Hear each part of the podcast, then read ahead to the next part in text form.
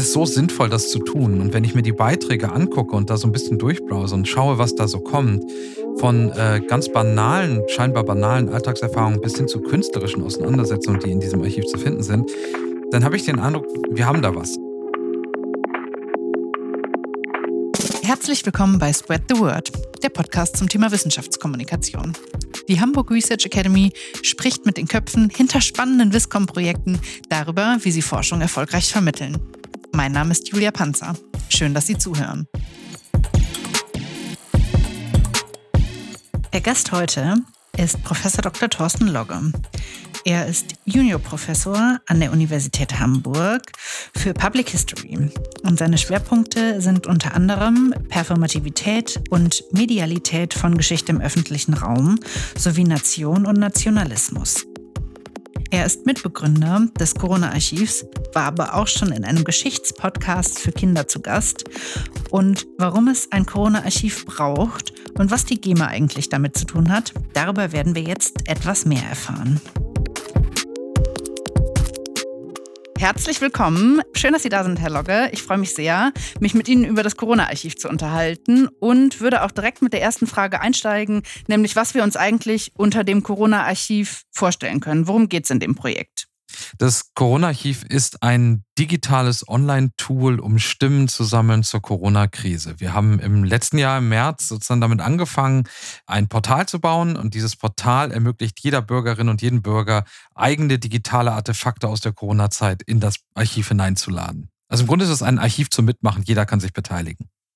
Und was kann ich mir unter einem digitalen Artefakt vorstellen?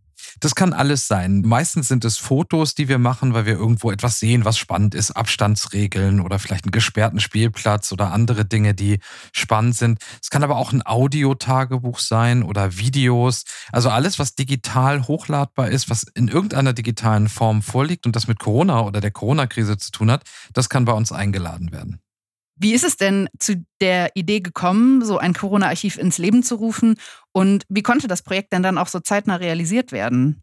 Oh, das sind zwei sehr spannende Fragen. Also das eine ist, äh, wir sind tatsächlich ein Born Digital Project. Also das Projekt ist digital geboren worden und ging hervor aus einer Twitter-Diskussion, die wir geführt haben unter Kollegen.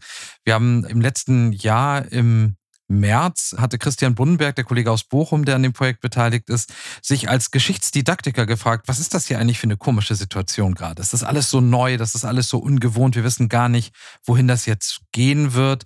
Wo führt das hin? Was heißt das für die Zukunft? Was heißt das für Geschichte? Auch für Geschichtsunterricht?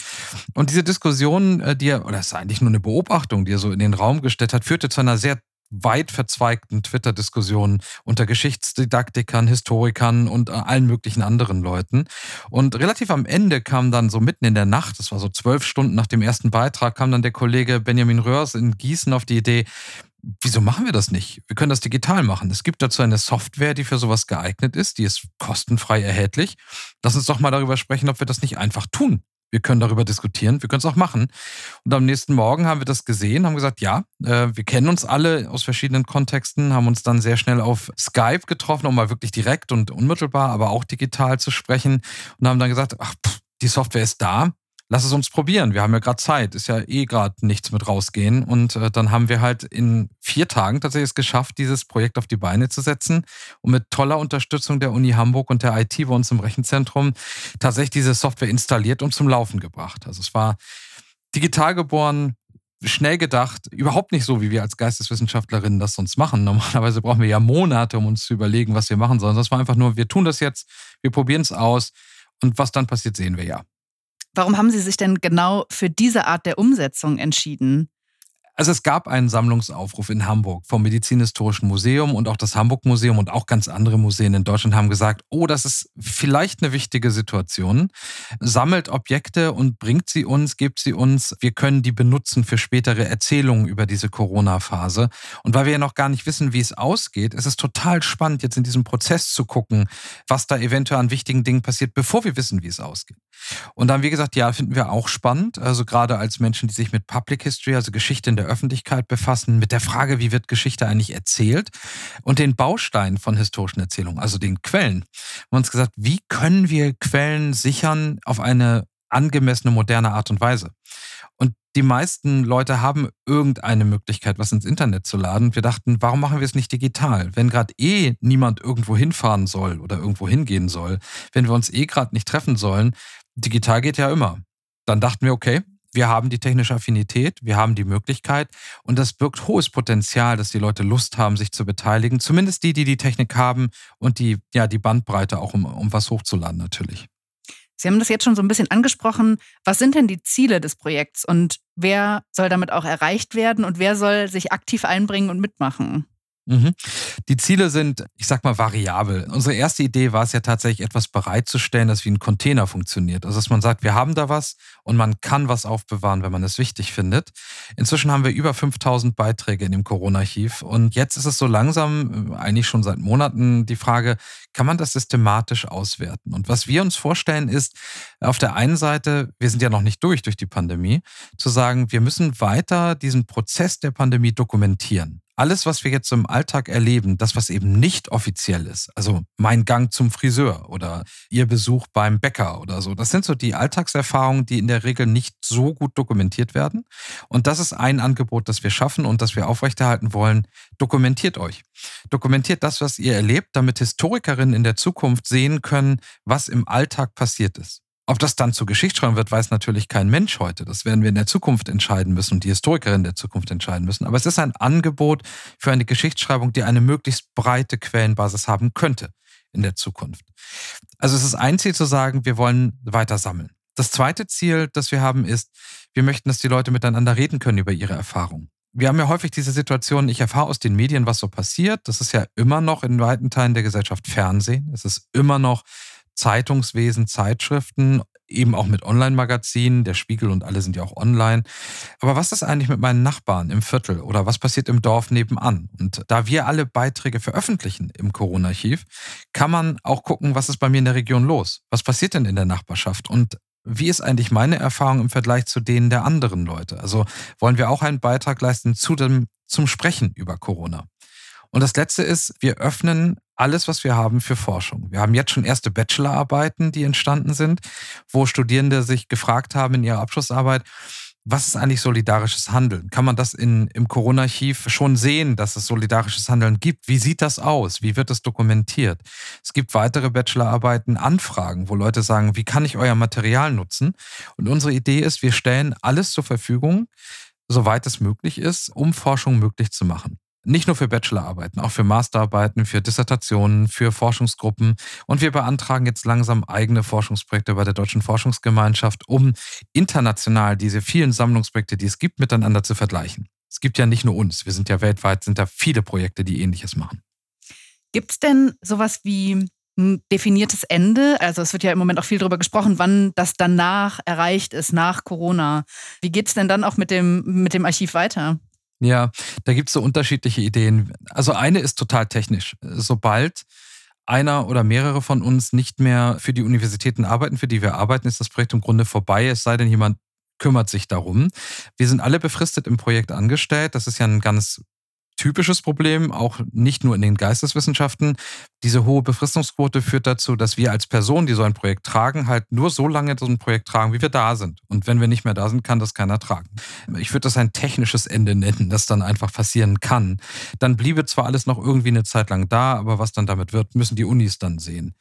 Ein zweites Ende wäre für uns, wenn niemand mehr irgendwas einstellen mag in das Archiv, dann müsste man irgendwann überlegen, brauchen wir noch die Moderatorinnen, die die Beiträge moderieren im Moment. Moment. Wahrscheinlich dann nicht. Ansonsten wollen wir eigentlich Langzeitarchivierung erreichen. Also die Langzeitarchivierung muss man sich im digitalen Raum anders vorstellen als in einem Staatsarchiv. Da ist Langzeitarchivierung für hunderte Jahre, also sehr lange. Wir freuen uns, wenn wir zehn Jahre hinkriegen. Das ist im Moment so das, das mittlere Ziel. Und dann kommt irgendwann so die Phase, wo ein, ein Landesarchiv, ein Bundesarchiv überlegen kann, brauchen wir das vielleicht auch in unserem Archivwesen langfristig? Und dann gibt es ganz, ganz viele technische Probleme, die damit zusammenhängen. Also die Archivare sind sehr gut darin, Probleme zu erkennen, was die Nutzbarkeit der Daten angeht. Und wir müssen da irgendwann über Lösungsmöglichkeiten reden. Aber im Moment ist das Ziel, so lange wie möglich erhalten. Natürlich wären wir alle froh, wenn wir uns entfristet kriegen. Dann machen wir es auch gerne persönlich weiter. Das haben wir aber nicht immer zwingend in der Hand. Und dann zu schauen, dass wir es nutzbar halten. Ich glaube, das ist eine ganz große Herausforderung. Wir wollen ja nicht einfach alles nehmen und irgendwo hinsperren, sondern die Bürgerinnen sollen auf ihre eigenen Daten zugreifen können. Und das ist ein, auch eine große Herausforderung, wie man langfristig diese Öffentlichkeit des Archivs erhalten kann. Also das müssen wir sehen. Also Sie sehen, es ist so, wir wollen gerne lang, wir wollen gerne breit nutzen. Es hängt viel von den Arbeitsbedingungen in der Wissenschaft ab, ob das möglich ist. Vielleicht eine Fußnote dazu. Dieses Projekt ist ja nicht zwingend karriereförderlich für Geisteswissenschaftlerinnen. Also nicht zwingend, also nicht in der Wissenschaft. Christian Bunnenberg und ich, die beiden Profs in dem Projekt als Junior-Profs beide, kriegen ja durchaus aus dem Kollegenkreis den Hinweis, das sei ja ganz nett, aber äh, wollt ihr nicht mal ein zweites Buch schreiben? Das wäre doch viel wichtiger. Und wir haben irgendwann gedacht, ja, für uns wäre das vielleicht wichtig, vielleicht ist das hier aber auch für die Gesellschaft wichtig und haben uns dann entschieden, vielleicht ein bisschen auch gegen die eigene Karriereplanung, wir machen das hier, weil wir es wichtiger finden als das andere. Ja, sehr spannender Aspekt. Da würde ich auch gerne im weiteren Verlauf auf jeden Fall noch drauf zurückkommen. Ich würde gerne noch eine Sache zur Idee des Projektes fragen, und zwar, wie denn auch dann klar war, sich eben für Citizen Science zu entscheiden, also die aktive Beteiligung von Bürgerinnen und Bürgern auch einzufordern, das darauf auszurichten, statt jetzt eine Perspektive einzunehmen, die die Wissenschaft ja auch gut kann, nämlich das Beobachten von ich sage es in Anführungszeichen, außen. Also das wäre ja auch eine Möglichkeit gewesen, diese Corona-Krise aus einer anderen wissenschaftlichen Perspektive zu beobachten. Warum ist die Entscheidung dann für den Citizen Science-Ansatz gefallen? Das sind ja sehr grundsätzliche Fragen, die wir hier besprechen. Also ich glaube erstens nicht an die Möglichkeit, etwas nur von außen zu betrachten, schon gar nicht in der Geschichtswissenschaft, schon gar nicht in den Geisteswissenschaften, einfach aus dem Grund, weil wir Teil der Welt sind, in der wir leben. Wir sind ja nicht nur Wissenschaftlerinnen, wir haben professionelle Tools, die uns in die Lage versetzen, so eine Art wie Beobachtung von außen herzustellen, also Distanz herzustellen, kritisch Betrachtung herzustellen, auch sowas herzustellen wie ja, Techniken des ausgewogenen Wissenproduzierens. Ne? Also wir, wir wissen, wie, wie das geht. Wir haben sehr, sehr etablierte Verfahren dafür. Aber wir sind trotzdem am Ende des Tages, kochen wir uns was zu essen, äh, sind mit Freunden unterwegs oder äh, schlafen bei uns zu Hause im Bett rum und werden wach, wenn nachts jemand draußen Lärm macht. Also wir sind Teil der Gesellschaft, in der wir leben. Und wir sind unmittelbar betroffen. Also nicht nur dadurch, dass wir im Moment nicht reisen können, nicht auf Tagung gehen können, unsere Lehre komplett umgestellt wird als Lehrende an Universitäten. Wir haben auch Freunde, Verwandte, Nachbarn, die in dieser pandemischen Situation ganz unterschiedlich leiden, weil sie vielleicht ihre Jobs verlieren, weil sie vielleicht selbst krank werden. Ich habe gerade wieder gestern Meldungen von Kolleginnen, wo im unmittelbaren Umfeld Menschen einfach auch sterben. Und das äh, sind relevante Einschläge in unser eigenes Leben. Und deshalb haben wir uns entschieden, wir müssen da als, als Citizen tatsächlich agieren. Also als BürgerInnen sozusagen. Und das produziert sofort ein Problem. Damit sind wir selbst aber auch Untersuchungsgegenstand für diejenigen, die distanziert darauf schauen. Also was wir nicht machen, ist zu sagen, wir machen das Archiv, wir sind Akteure da drin, wir sind, interagieren ja auch in Social Media, jetzt hier im Podcast oder so. Damit sind wir eigentlich Teil des Archivs und damit sind wir auch Teil des zu erforschenden äh, Tuns. Also unsere eigenen Praktiken müssen kritisch erforscht werden und das können wir sicherlich dann eher nicht selbst machen, weil wir so stark involviert sind. Und die Entscheidung war damals, es macht ja offenbar keiner, also machen wir es jetzt, weil wir können ja nicht warten, bis jemand anders macht und sagen dann, na endlich, und die machen es jetzt auch noch falsch, sondern wir haben gedacht, nee, jetzt ist, wenn wir den Prozess dokumentieren wollen, dann müssen wir ihn ja jetzt dokumentieren, dann müssen wir jetzt eine Lösung anbieten und dann machen wir bestimmt ganz viele Fehler, aber das ist völlig okay, weil wenn keiner was macht, dann haben wir nichts, worüber wir reden können. Ja, sehr, sehr viele, sehr spannende Aspekte. Das Projekt läuft ja jetzt auch schon ein knappes Jahr, glaube ich, also seitdem es online ist. Wie läuft es denn bisher? Was ist so Ihr Fazit?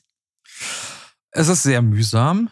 Also was man sagen kann, ist, es hat uns total geholfen durch diese, diese Anfangsirritation der Corona-Pandemie. Also wir haben neulich so eine Art kleine Geburtstagsfeier gemacht und haben uns so ein bisschen ausgetauscht. Wie habt ihr das Jahr jetzt gesehen? Und da kam von Benjamin Röhrs so die Anmerkung, also mir hat das auch geholfen, mit der Situation klarzukommen. Weil ich hatte was zu tun. Es war sinnvoll, was wir da getan haben und es ist weiterhin sinnvoll.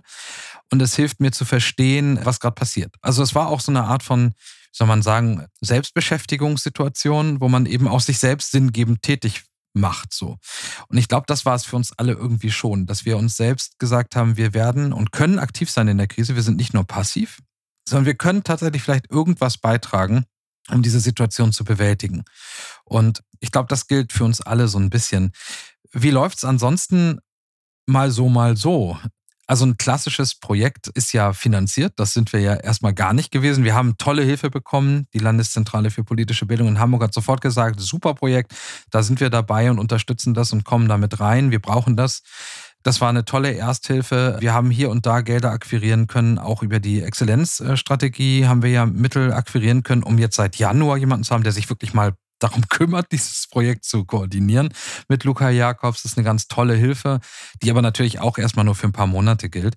Also insofern würde ich sagen, es ist so sinnvoll, das zu tun. Und wenn ich mir die Beiträge angucke und da so ein bisschen durchbrowse und schaue, was da so kommt, von ganz banalen, scheinbar banalen Alltagserfahrungen bis hin zu künstlerischen Auseinandersetzungen, die in diesem Archiv zu finden sind, dann habe ich den Eindruck, wir haben da was. Also wir haben da was ganz Spannendes, das, das dokumentiert, was passiert, wie Leute wahrnehmen, was passiert. Und wir haben, wenn man jetzt doch nochmal einen Schritt kritisch zurückgeht, wir können auch zeigen, wer nicht partizipiert. Und auch das ist total spannend. Also die Frage, wer macht mit, beantwortet auch ein bisschen die Frage, wer macht nicht mit. Und eine spannende Forschungsfrage wäre, warum eigentlich die und die anderen nicht? Da sprechen Sie schon was an, was mich auch besonders interessieren würde, nämlich, was gibt es vielleicht auch für Herausforderungen, auf die Sie gestoßen sind? Ein paar Sachen sind schon thematisiert worden. Also wie ist das auch eigentlich mit Finanzierung? Äh, wie viele Ressourcen neben dem sowieso schon vollen Wissenschaftsalltag hat man eigentlich für so ein Projekt, was dann noch dazukommt? Aber was gibt es auch für Sachen, wo Sie vorher vielleicht gar nicht gedacht hätten, dass das ein Problem sein könnte, die dann aber bei der ganz konkreten Umsetzung vielleicht Hindernisse waren? Ja, also die Ressourcen sind natürlich immer erstmal das Vordringlichste. Wir haben ja gedacht, das ist ein Projekt, das wir auf dem Handy zu viert wegmoderiert kriegen. Das ist ja kein Problem. Da kommen so zehn Beiträge im Monat oder so. Dass es dann so viele werden, hatten wir nicht erwartet. Und das hieß sofort, wir brauchen Hilfe. Also wir brauchen Moderatorinnen, wir brauchen Leute, die Social-Media-Aktivitäten entfalten. Wir brauchen vielleicht auch Übersetzungsunterstützung. Und da hatten wir gerade am Anfang ganz viele Studierende, die, die Lust hatten, sich erstmal ehrenamtlich zu engagieren, zu sagen, wir helfen euch. Es hilft auch uns. Also wir haben da Lust drauf. Also das war schon so die, die erste ganz große Herausforderung und die ist so ein bisschen gelöst, dadurch, dass wir irgendwann dann Mittel hatten, um die Studierenden auch bezahlen zu können. Die haben ja ihre anderen Jobs in der Zeit vielleicht auch verloren. Also insofern ist es auch doppelt wichtig, dass dafür gesorgt wird, dass das bezahlt wird. Die eigenen Arbeitsressourcen, ja, die hatten wir gar nicht. Also es ist bis heute so, dass wir sagen, keine Ahnung, wann wir das machen sollen. Aber das ist vielleicht auch so ein, so ein Default-Mode in der Wissenschaft, wo man so vor sich hin strampelt und manchmal auch nicht recht weiß, wann man die Dinge halt tun soll. Ich glaube, die Herausforderung, die am spannendsten waren, waren die rechtlichen Herausforderungen. Also so für mich jetzt und auch unerwartet. Es ist ja nicht so, dass man einfach irgendwas sammeln und dann auf eine Internetseite stellen kann. Das Recht am Bild, das Recht an der eigenen Person und der Abbildung der Person, egal ob in Bild, Ton oder anders wie, muss gelöst sein. Und wir haben auch manchmal tatsächlich Probleme, dass Leute uns Material geben und sagen, ich habe die Rechte daran und dann stellt sich vielleicht Wochen, Monate später raus, nee, hast du nicht. Da müssen wir dann halt auch schnell reagieren. Das ist eine große Herausforderung, weil Wissenschaft oft nicht so schnell reagiert wie zum Beispiel öffentlich-rechtlicher Rundfunk, der einfach sagt, da kommt jemand und sagt, da ist ein Bild von mir, ich habe das nicht eingestellt, das hat jemand nur behauptet, dass ich das sei. Das muss jetzt aber runter. Da kann ein öffentlich-rechtliches Moderationsteam schnell antworten. Wir vor allem von Freitagnachmittag bis Montagmorgen eigentlich eher schlecht. Trotzdem kriegen wir es hin. Also das ist so eine Herausforderung. Das Recht am eigenen Bild, die Datenschutzgrundverordnung, die ich in, an vielen Punkten im Konflikt sehe zu solchen Crowdsourcing-Archivprojekten, ist ein Riesenthema. Ich glaube, dass die Politik tolle Sachen macht, um die Daten zu schützen von BürgerInnen. Sie hat aber nicht wirklich viel mit Historikerinnen darüber gesprochen, wie dokumentarische Praktiken dann aussehen können. Also wie, wie können wir denn eigentlich unseren Alltag dokumentieren in Archiven, wenn wir die Daten gar nicht speichern dürfen oder nur befristet. Also all solche Sachen fand ich spannend. Und die vielleicht spannendste und auch problematischste Lage war die Nutzung von Musik. Also Musik im Corona-Archiv, wir wussten, dass welche kommen wird. Nutzerinnen leben mit Musik. Wir alle leben irgendwie mit Musik. Und natürlich laden Leute, wenn sie einen Beitrag hochladen, sie machen Video oder sie machen irgendwie selbst irgendwas auf der Straße und filmen das dann. Wenn die dann Musik nutzen, die denken nicht darüber nach, ob es da rechte Fragen gibt, sondern die laden das halt hoch. Das gehört zu ihrem Alltag. Wenn sie das auf der Seite veröffentlichen, dann gibt es in Deutschland mit der GEMA eine Rechteverwertungsgesellschaft, die dafür sorgt, dass diese Musik dann aber auch irgendwie bezahlt werden muss. Ansonsten ist sie halt so nicht zu veröffentlichen. Und als das Problem relativ früh dann auftauchte mit einem Musikbeitrag einer, einer Hamburger Lehrerin, die selbst Saxophon spielt und sowohl Musiklehrerin ist als auch in Clubs arbeitet und dann was hochlädt, hatten wir plötzlich ein neues Problem, mit dem wir überhaupt nicht gerechnet haben. Was ist mit diesem Beitrag jetzt zu machen? Und dann mussten wir tatsächlich schauen, dass wir eine Lösung kriegen mit der Rechteverwertungsgesellschaft GEMA und einen Vertrag mit ihr abschließen, der uns absichert und diese musikalischen Beiträge dann auch entlohnt so wie es sich gehört. Denn auch Künstlerinnen müssen ja gerade jetzt Geld verdienen.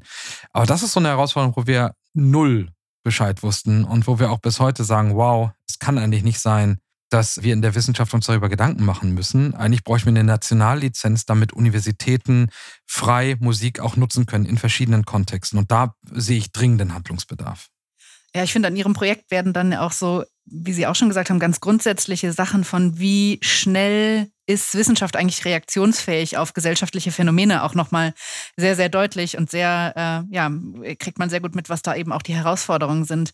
Ich hatte tatsächlich irgendwann zwischendurch im Prozess mal die Frage, als es gerade um die GEMA ging und ich fragte, haben wir irgendwo Geld, weil als Juniorprofessor hat man in der Regel nicht so viele Budgets zur Hand, haben wir irgendwo Geld, um ein paar hundert Euro zu bezahlen für Musikrechte? Kam ernsthaft irgendwann mal die Frage, ja, wieso haben Sie denn für dieses Projekt kein Budget vorgesehen? Und das ist natürlich so etwas, das ist total die Logik der Uni, ich verstehe das, aber ich sitze natürlich nicht im November oder Oktober 2019 dann denke mir, ach, für die Pandemie, da legen wir uns mal 5000 Euro zur Seite. Kann ja sein, dass diesmal eine kommt. Das passiert ja so nicht. Und da diese Flexibilität fehlt uns tatsächlich sehr, in vielerlei Hinsicht. Also so eine Art von Kampfkasse, äh, gerade für sowas wie Public History oder für Citizen Science, die schnell und unkompliziert verwendet werden kann. Das fehlt uns komplett ja, glaube ich, für ganz viele Projekte auch hilfreich, gerade auch im Bereich Wissenschaftskommunikation, Citizen Science, wo es ja dann auch häufig darum geht, einfach eine schnelle Reaktion auch zu ermöglichen, spontan auch Ideen zur Hand haben. Ja, das wäre wünschenswert. Die, Forderung würde ich auf jeden Fall unterstützen. Haben Sie sich im Team Gedanken darüber gemacht, wie Sie Erfolg innerhalb des Projektes definieren? Gibt es da was, wo Sie sagen, ja, das ist, das war eine Marke, die haben wir geknackt bei den ersten X Einreichungen oder da wussten wir, das läuft? Nee, gar nicht. Also wir haben weder Meilensteine definiert, noch haben wir messbare Zielvorstellungen oder Zielvorgaben gehabt. Das ändert sich jetzt so langsam, wo wir anfangen, Forschungsanträge zu formulieren und zu gucken, wie man Forschungsprojekte aufsetzen kann. Da ist es aber auch wichtig, das zu tun. Wir wollten schauen, ob es funktioniert. Also das Ziel war eher, ist es möglich, trotz der Strukturen in der Wissenschaft so ein Projekt zu machen? Und die Antwort ist ja, das ist möglich. Es gibt so ein paar abgeleitete Fragen. Ist es auch nachhaltig möglich? Da wissen wir noch nicht so genau, ob das möglich ist. Aber das war eher unser Ziel. Wir wollten interagieren und diese Interaktion haben wir geschafft. Also insofern würde ich sagen, dieses Grundziel zu sagen, wir schaffen Bewusstsein dafür, dass das Reden über die Gegenwart wichtig ist, auch in der Zukunft. Ich glaube, das ist uns durchaus gelungen. Und wir haben etwas geschafft, was ich, glaube ich, wirklich wichtig finde. Wir haben den Leuten etwas gegeben, wo sie nicht mehr sagen können, meine Erfahrungen sind unwichtig. Also äh, das können sie natürlich immer noch. Keiner interessiert sich für mich. Das ist ja so, ein, so, eine oft gehörte Klage im Moment. Das stimmt so aber nicht ganz. Wir bieten die Möglichkeit, Spuren zu hinterlassen. Ob sich dann in Zukunft dafür jemand interessiert, ja gut, das kann ich nicht bestimmen. Aber das ist ja grundsätzlich so.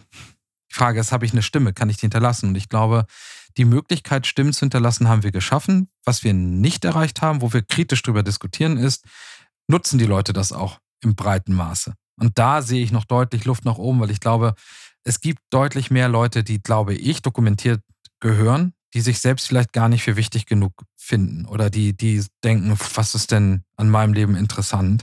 Das finde ich ein bisschen schade und da denke ich, könnte man noch mehr machen. Das ist aber auch immer eine Frage der Mittel und der Möglichkeiten sehr, sehr spannende Aspekte, welche Personen auch überhaupt von der Wissenschaft erreicht werden, auf solche Projekte aufmerksam gemacht werden. Auch das im Zuge von Wissenschaftskommunikation innerhalb der Corona-Krise war ja nochmal ein sehr, sehr großes Thema. Mhm. Wenn Sie jetzt auf dieses Jahr zurückblicken mit dem Corona-Archiv, gibt es so einen Tipp, den Sie gerne am Anfang gehabt hätten oder vielleicht auch was, was Sie anderen Leuten gerne mit auf den Weg geben würden, die sagen, ach ja, jetzt finde ich ein spannendes Projekt, das könnte ich mir grundsätzlich auch vorstellen, sowas mal auf die Beine zu stellen? Also was ich mir gewünscht hätte, ist ein ITler zur Hand zu haben, der Zeit und Lust hat und auch die Möglichkeiten hat zu helfen. Das ist etwas, was wir sehr stark gelernt haben. Geisteswissenschaftliche Projekte brauchen auch Darstellungsmöglichkeiten und es ist nicht immer nur Text. Das heißt, wir brauchen eigentlich viel mehr eine Verschränkung mit technischen Darstellungspraktiken. Also wir brauchen Leute, die Kamera können, wir brauchen Leute, die Schnitt können, wir brauchen Medienproduzenten und Mediengestalterinnen. Das ist das, was ich gerne zur Hand gehabt hätte. Das wäre toll. Eine IT, die nicht nur sagt, ja, kannst du hier installieren, sondern die auch sagt, hey, ich mache das für dich. Das wäre natürlich super. Ansonsten, was ich mir so wenn ich zurückgucke, was ich mir vielleicht gewünscht hätte, was schön gewesen wäre, wäre eine Handreichung oder so eine Art Leitfaden. Du möchtest Crowdsourcing in den Humanities machen. Hier sind drei bis 15 Hinweise dafür. Weil es das nicht gab, bauen wir das jetzt. Also das ist so auch unsere Idee zu sagen, wir möchten gerne im Grunde genommen so eine Art von Hilfestellung geben, damit Leute in der Zukunft sagen können, oh, ich habe eine Idee und es gibt schon Hinweise, wie das gemacht wurde oder wie man das machen könnte. Das wird nichts lösen für, fürs Feintuning von solchen Projekten, aber es wird dann Leuten helfen zu sagen, oh, das mit der Musik müssen wir bedenken oder oh, wir müssen mit der Datenschutzgrundverordnung eine Lösung finden. Oder was mache ich eigentlich, wenn Leute meinen Wunsch nach Transparenz und Ehrlichkeit hintergehen und halt für andere schädigend Dinge einstellen, die problematisch sind. Stichwort Hate Speech, Fake News oder ähnliches. All das muss man bedenken und mit unserem Team um Luca Jakobs, der das Crowdsourcing Lab, wie wir das genannt haben, ja leitet, werden wir versuchen, genau so eine Handreichung auch zu erstellen, damit in Zukunft jede Geschichtswerkstatt, die Lust hat, zumindest so ein bisschen Hinweise bekommen kann, die wir nicht hatten. Ja, super. Das ist äh, dann, glaube ich, auch tatsächlich sehr, sehr hilfreich, wenn es dann vielleicht wieder mal zu einer Situation kommt, wo sowas auch schnell aufgebaut werden soll, da zumindest ein paar grobe Ideen an die Hand zu bekommen. Gab es denn bei der Überlegung, Sie haben es auch schon angesprochen, wen erreichen wir eigentlich, wen erreicht Wissenschaft auch grundsätzlich, ein Konzept oder Ideen, wie auch über das Projekt kommuniziert werden soll? Also wie man Leuten auch vermittelt, warum es jetzt wichtig ist, sich daran zu beteiligen, warum das aus der Wissenschaft kommt, das Projekt, und nicht zum Beispiel von einem künstlerischen Kollektiv? Mhm. Also das erste ist, das künstlerische Kollektiv kann ja stattfinden in diesem Projekt. Das ist also erstmal so das Angebot auch an alle Künstler und wir haben einige auf der Plattform zu sagen, das stellen wir auch bei euch ein. Das ist ganz interessant. Es gibt kein Zielgruppenkonzept. Was wir versucht haben, ist erstmal zu schauen, wer reagiert überhaupt. Und wir haben gedacht, dass wir Social Media mit einbinden, um ständig in der Diskussion zu sein und eben auch Leute anzusprechen, die zum Beispiel auf Twitter oder sonst wo ein Foto posten und sagen, guck mal, hier gibt es neue Abstandsregeln, dann auch direkt in die Ansprache zu gehen und zu sagen, super, hast du nicht Lust, das auch ins Corona-Archiv einzustellen? Es hat nämlich einen großen Vorteil, das bei uns oder zwei. Das eine ist, äh, Twitter macht Geld mit den Contents, die produziert werden. Alle anderen Social Media machen das auch. Wir machen das nicht. Also böse gesagt sind wir das Gegenteil von diesen Social Media Plattformen. Wir verbrennen Geld, aber das Geld wurde bezahlt und wird bezahlt vom Steuerzahler und der Steuerzahlerin. Also im Grunde sind wir ein Social Media Projekt, das schon finanziert ist. Und dann könnte man es ja auch nutzen, ohne dass man anderen noch Daten mitgibt, die dann für wirklich kommerzielle Zwecke undurchsichtiger Art genutzt werden. Das tun wir nicht. Das zweite ist, äh, wir sorgen dafür, dass das Material archiviert wird und zwar langzeitarchiviert wird. Wir haben einen wissenschaftlichen Beirat, da sind Archivarinnen dabei, wir bemühen uns mit Museen zu sprechen. Es ist schon das starke, der starke Wille auch zu sagen, das soll eine Langzeitarchivierung geben, wo die Beiträge langfristig zur Verfügung stehen, um gesellschaftlich über die Corona-Krise auch in Zukunft reden zu können. Auch da würde ich böse behaupten, haben Social-Media-Anbieter im Moment eher nicht das zwingende Interesse, das anzubieten. Und das Dritte ist, was uns unterscheidet von Social-Media-Kanälen beliebiger Art ist, man muss sich nicht gegenüber den eigenen Followern präsentieren auf die Art und Weise, wie man das bis zum Beginn der Krise gemacht hat. Also jemand, der zum Beispiel erschüttert ist in seinem Selbstbild, der vielleicht zweifelt, obwohl er sonst stark wirkt. Jemand, der oder die sich selbst gern erzählt als alle Krisen locker bewältigende Person. Die kann bei uns was ganz anderes erzählen, wenn sie möchte und muss nicht befürchten, dass ihre Bubble darauf komisch reagiert, weil sie einfach außerhalb der Bubble das tun kann. Auch das halte ich für eine relativ gute Sache und wir bieten etwas an, was Social Media auch nicht bietet. Wir bieten keine Kommentarfunktion der veröffentlichten Beiträge. Ich halte das inzwischen für einen großen Vorteil, dass man bei uns eben nicht kommentieren kann und dass jeder Beitrag moderiert wird. Dadurch dauert es nämlich bis zu manchmal zwei, drei Tagen, je nach Aufkommen der Beiträge, bis etwas draußen ist. Und das ist viel zu langsam für eine aufgehitzte, ähm, identitätsbezogene Debatte, wie wir sie oft in Social Media erleben. Ja, spannend. Mich würde auch noch interessieren, wie Sie vielleicht auch gerade im Rahmen der Corona-Krise die Bedeutung von der Kommunikation aus der Wissenschaft in die Gesellschaft für das Fach Geschichte einschätzen würden. Also hat sich da noch mal was getan? Das weiß ich nicht genau. Ist auch ein sehr vermintes Gelände. Es kommt ein bisschen darauf an, wie man Geschichte versteht, glaube ich. Also da kommen wir so an Grundfesten auch meines Faches. Ich finde das ganz spannend. Also es gibt ja einmal die Idee zu sagen, wir produzieren etwas, nämlich Geschichte, als Produkt. Also wir, wir machen akademische, gut gesicherte historische Informationen in Form von unseren Formaten, Buch, Aufsatz, was auch immer.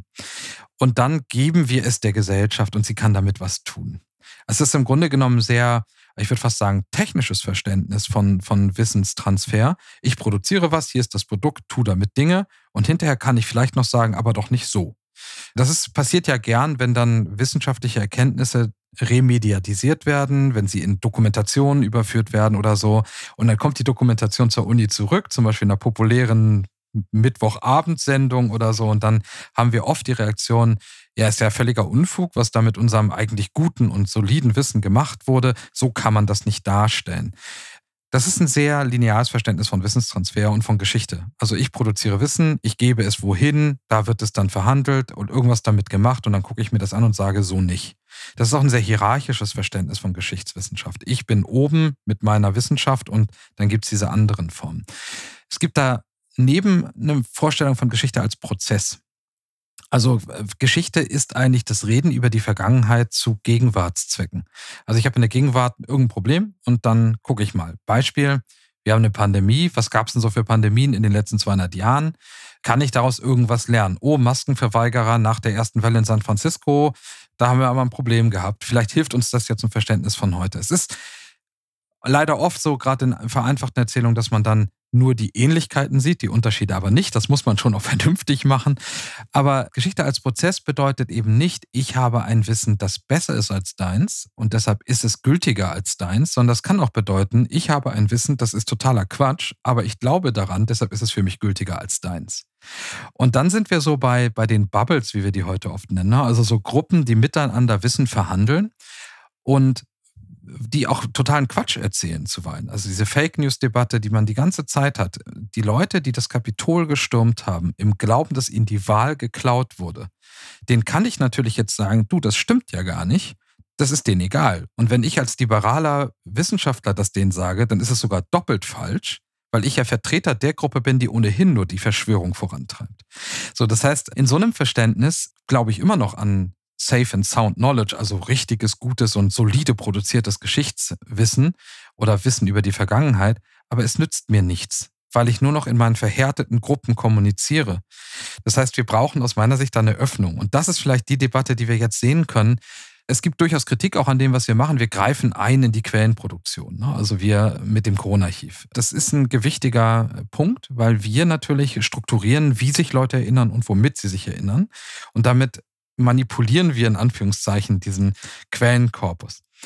Das stimmt aber auch nur halb, denn auch Wissenschaftlerinnen und Wissenschaftler, die ihre Memoiren produzieren oder die äh, Aufsätze äh, produzieren, die zu Vorträgen in irgendwelche Gesellschaften gehen im 19. Jahrhundert und dort einen Vortrag halten über ich weiß nicht was, auch die tragen dazu bei, dass Gesellschaft sich verändert. Und auch das ist ein Prozess der Kommunikation. Also ich glaube, dass vielleicht ein bisschen klarer geworden ist, dass es einen guten Grund gibt für geschichtswissenschaftliche Wissensproduktion. Die ist wichtig. Grundlagenforschung ist da sehr, sehr wichtig und wir brauchen das unbedingt. Daneben braucht es aber auch ein Öffnen und ein äh, Austauschen in vielen anderen Bereichen. Ich kann nicht immer mit erhobenem Zeigefinger sagen, dein Wissen ist falsch. Ich kann aber durchaus darüber reden, dass das Wissen nicht wissenschaftlich ist, dass es andere Funktionen hat als wissenschaftliches Wissen und was mit diesem Wissen passiert, wenn ich es ernst nehme. Und ich glaube, da passiert gerade was. Ich hoffe das zumindest. Was verändert sich denn dann auch für die Wissenschaft, wenn vielleicht verstärkt Einflüsse von, auch das in Anführungszeichen, außen kommen, also zum Beispiel durch Bürgerinnenbeteiligung? Verändert das was an der konkreten wissenschaftlichen Praxis? Ich hoffe. Also was es auf jeden Fall verändert, ist, dass wir uns nicht einfach nur unsere Fragen stellen, sondern dass wir auch mit Fragen konfrontiert werden, die Menschen interessieren, die nicht als Akademikerinnen tätig sind. Und das ist ganz spannend. Also wir haben jetzt gerade ein neues Projekt, da geht es um Geschichte in Social Media. Da werden wir einen Bürgerinnenbeirat einberufen, der konstant mitarbeitet in dem Projekt. Und das Interessante ist, dass es uns ja nicht hindert, unsere Fragen zu bearbeiten oder unsere Fragen zu stellen, aber dass wir vielleicht nochmal in, in den Austausch kommen darüber, was interessiert die Menschen denn wirklich. Ich kann mir vorstellen, was Menschen spannend finden. Ich finde es interessanter, wenn sie mir sagen, was sie spannend finden und warum. Dann kann ich mich begründet dagegen entscheiden, das zu behandeln. Aber wenn ich es nicht weiß, finde ich es schwierig so. Und am Ende ist es so, dass wir finanziert werden von der Gesellschaft. Also wir sind Steuergeld, wir sind TransfergeldempfängerInnen sozusagen, bis hin zu den Professorinnen. Das vergessen einige manchmal. Und darum ist es ja grundsätzlich, finde ich, ein gesellschaftliches ja, Muss mit denjenigen, die uns finanzieren und für diejenigen, die auch von uns erwarten, dass wir die Zeit uns nehmen, diese Fragen finanziert zu beantworten, mit denen auch gemeinsam ins Gespräch zu kommen. Das muss überhaupt nicht heißen, dass ich ihnen nach den Mund rede, sondern das kann auch gerade heißen, dass ich das Gegenteil tue. Weil ich die Zeit habe, über Dinge länger nachzudenken, als ich es kann, wenn ich achteinhalb Stunden irgendeinen Mac-Job gemacht habe vielleicht und dann irgendwie nach Hause komme. Wie sollen sozusagen Menschen mit sehr wenig Zeit, mit sehr wenig Möglichkeiten, weil sie einfach in täglichen Routinen stecken, auch noch nebenbei diese Dinge bearbeiten, wie wir sie Vollzeit bearbeiten können? Das geht nicht. Und in einer arbeitszeitigen Gesellschaft wünsche ich mir da halt dann einfach, dass wir im Austausch sagen, okay, das interessiert mich ich sage dann, das interessiert mich. Und dann kommen wir zusammen und schauen, was die Gesellschaft im Moment auch braucht an, an Dingen. Da geht es dann ja auch tatsächlich um ganz grundsätzliche Diskussionen, welchen Auftrag hat Wissenschaft eigentlich? Das Ganze, was unter dem Stichwort Third Mission auch diskutiert wird. Also wie viel gibt man dann auch in die Gesellschaft zurück? Sie haben auch die Finanzierung angesprochen. Auch das, da gehen die Meinungen ja zum Teil eben auch sehr, sehr auseinander.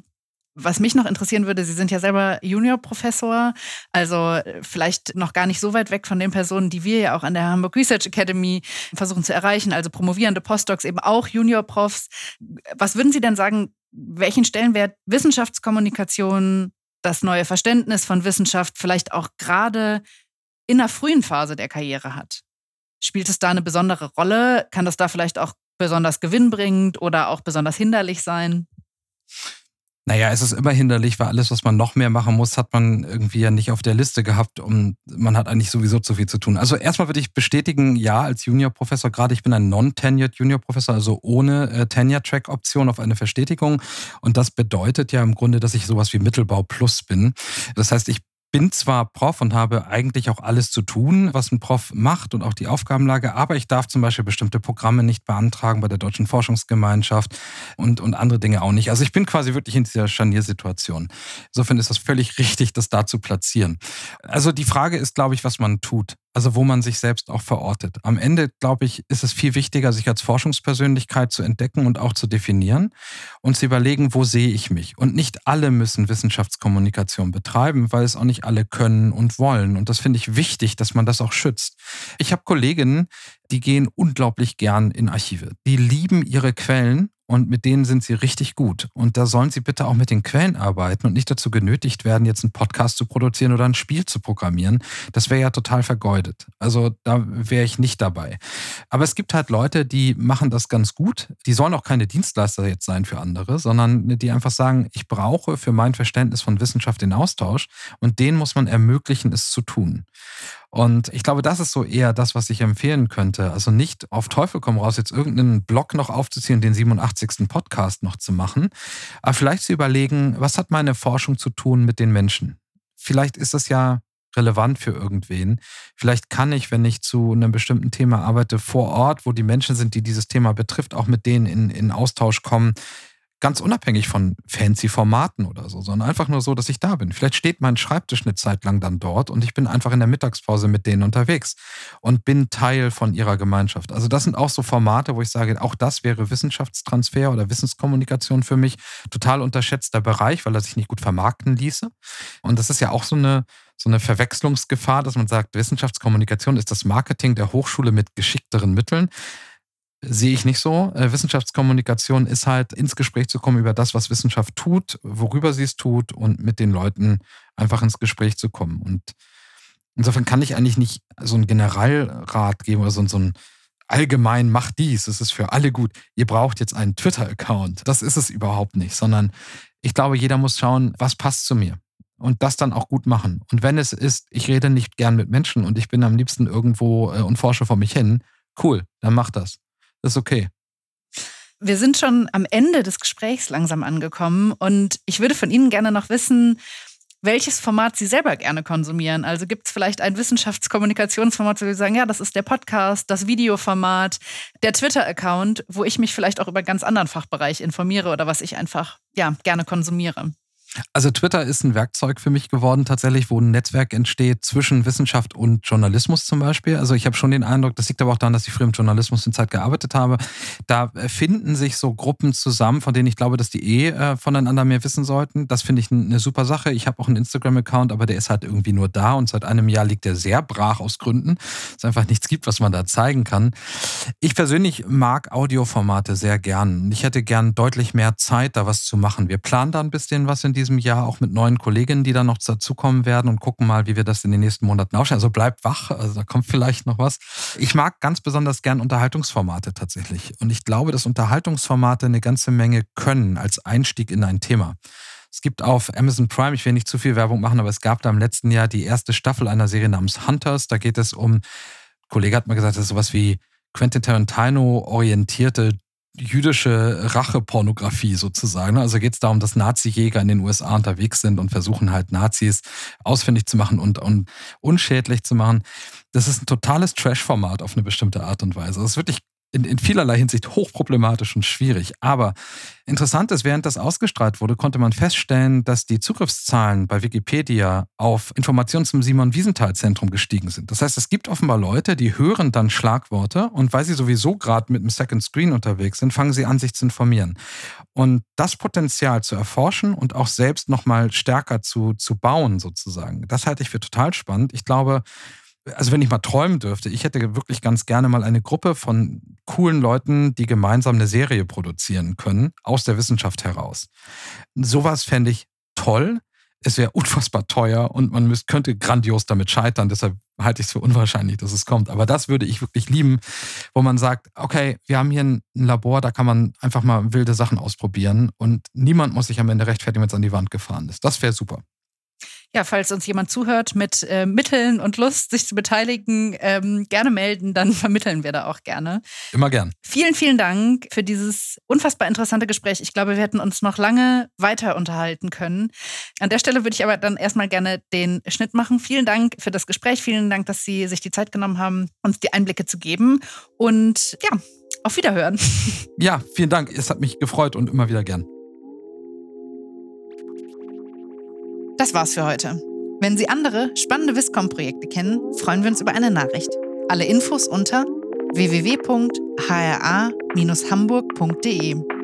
Die Hamburg Research Academy berät, qualifiziert und vernetzt junge Forschende von insgesamt neun Hamburger Hochschulen. Unser Podcast ist Teil des Projekts zum Thema Wissenschaftskommunikation, gefördert von der Klausen-Simon-Stiftung. Bis zum nächsten Mal.